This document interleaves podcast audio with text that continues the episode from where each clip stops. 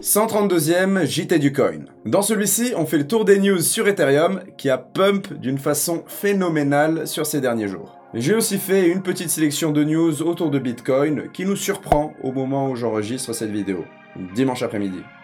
Il fait vraiment trop chaud, c'est horrible. Bref, ça sent fort le bull market, j'espère que la crypto est vraiment avec nous sur cette poussée haussière. N'attendons plus, générique, puis actu.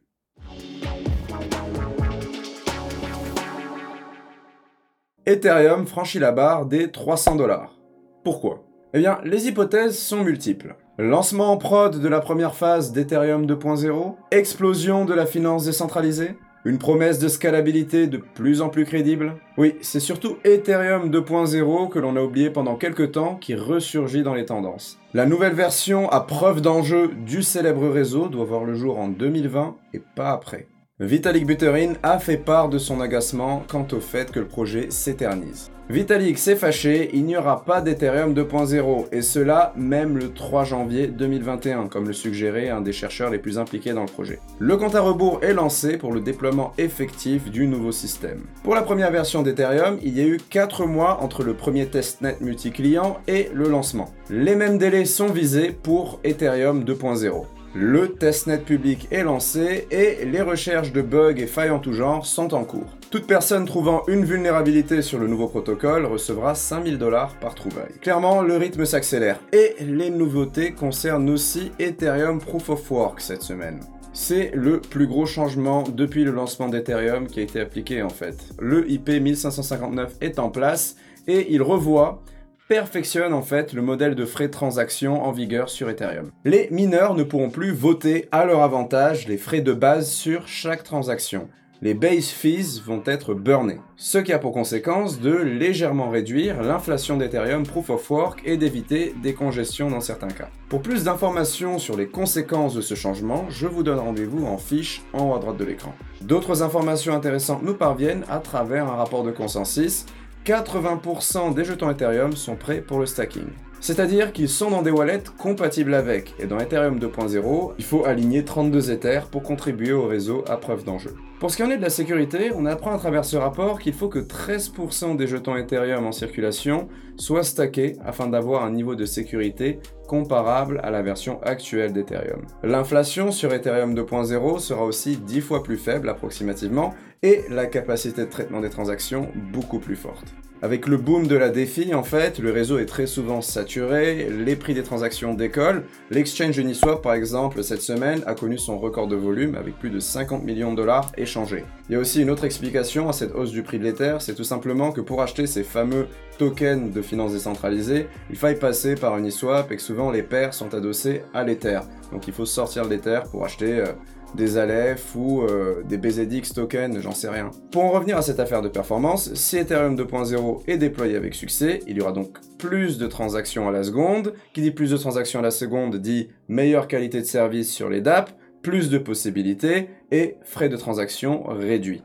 Que de bonnes choses en somme. En parallèle, le staking devrait contribuer à la décentralisation du réseau. Plus besoin de concentrer les nœuds là où l'électricité est la moins chère afin d'être le plus compétitif. Ça ne marche pas de la même façon, vu que pour le staking, le but n'est pas d'exécuter des opérations en masse afin de viabiliser le réseau. Selon Justin Drake, l'un des développeurs les plus impliqués dans le développement d'Ethereum 2.0, les enjeux de cette nouvelle version sont énormes. Pour citer Justin, Ethereum 2.0 aurait pu voir le jour l'année dernière, mais le fait que les équipes prennent le temps de bien le développer correspond à un investissement qui portera ses fruits sur les décennies à venir. Beaucoup d'optimisme, hâte de voir ça. Mais que serait la cryptosphère sans ses soubresauts épiques et ses prétendants à la place de Bitcoin et Ethereum? La semaine dernière s'est tenu l'ICO d'Avalanche, et c'est pour le moment l'un des projets crypto les plus attendus de l'année, ou peut-être le plus attendu. Les chiffres parlent, ce sont 42 millions de dollars qui ont été levés en 4 heures. Ça rappelle 2017, non? Mais attendez, 4 heures c'est beaucoup quand on pense aux ventes de plusieurs millions de dollars qui se bouclaient en quelques secondes ou quelques minutes à l'époque. En fait, si ça a duré 4 heures pour Avalanche, c'est parce qu'ils ont implémenté une vente avec un système de file d'attente randomisé. Ajoutez à cela des limites d'investissement sur les 4 premières heures et vous avez une file d'attente interminable sur les 4 heures. Malheureusement, tout le monde n'a pas pu avoir des tokens AVAX. Avalanche, c'est un de ces projets qui vise à concurrencer Ethereum, un peu à l'image de Cardano ou de Tron.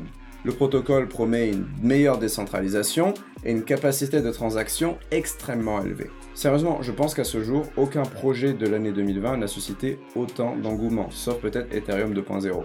Emin Gunsirer, le CEO du projet, est une figure respectée dans l'univers des systèmes distribués. On peut même dire que c'est une figure éminente. Il a su s'entourer d'une équipe solide pour concevoir cette solution, et à l'heure actuelle, l'attention est palpable.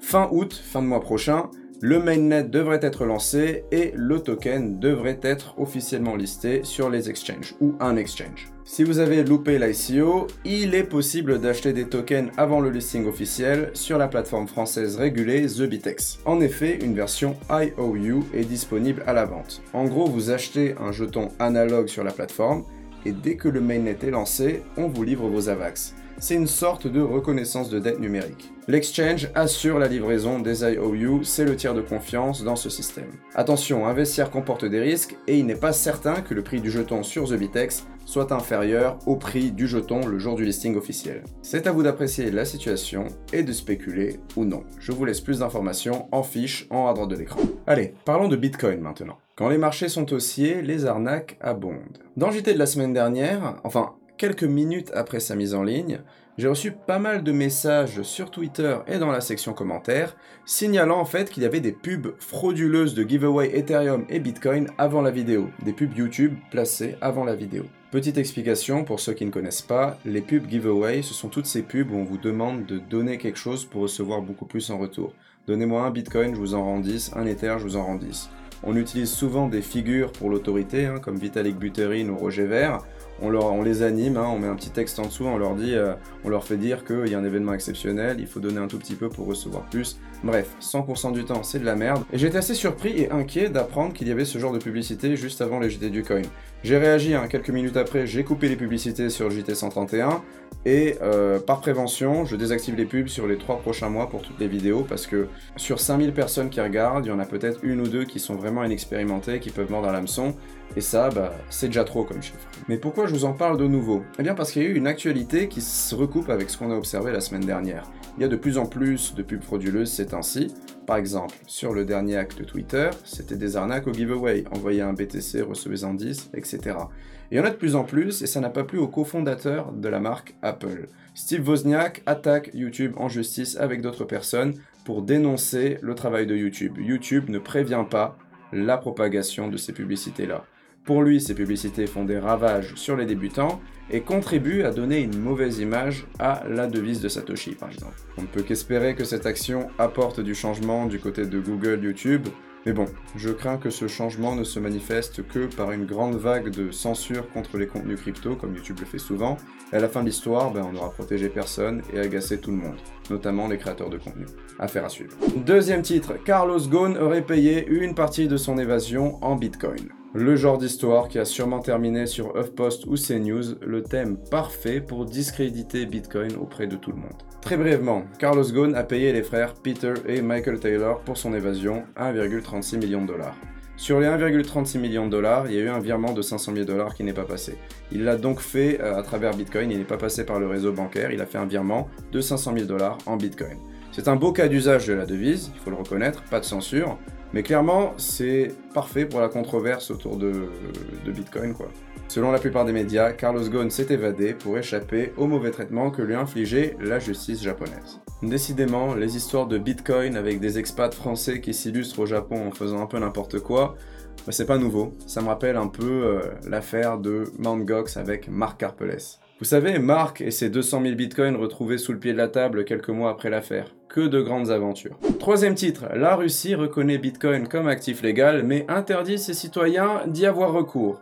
Pas le droit de dépenser vos bitcoins pour quoi que ce soit. Les Russes devront aussi déclarer toutes leurs possessions en crypto-monnaie, ainsi que tous leurs achats, et ils devront fournir une justification à chaque acquisition. Clairement, le gouvernement russe a une dent contre les crypto-monnaies, mais bon, l'interdiction aurait pu être plus rigide. Les citoyens ont tout de même le droit de revendre leurs crypto-monnaies pour des roubles sur les plateformes régulées dans le pays.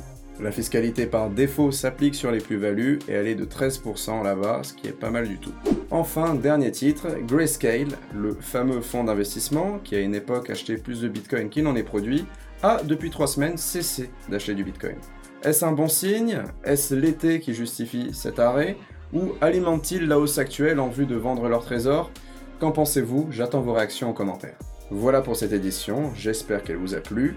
N'hésitez pas à consulter la description pour tous les liens vers les articles présentés dans le journal.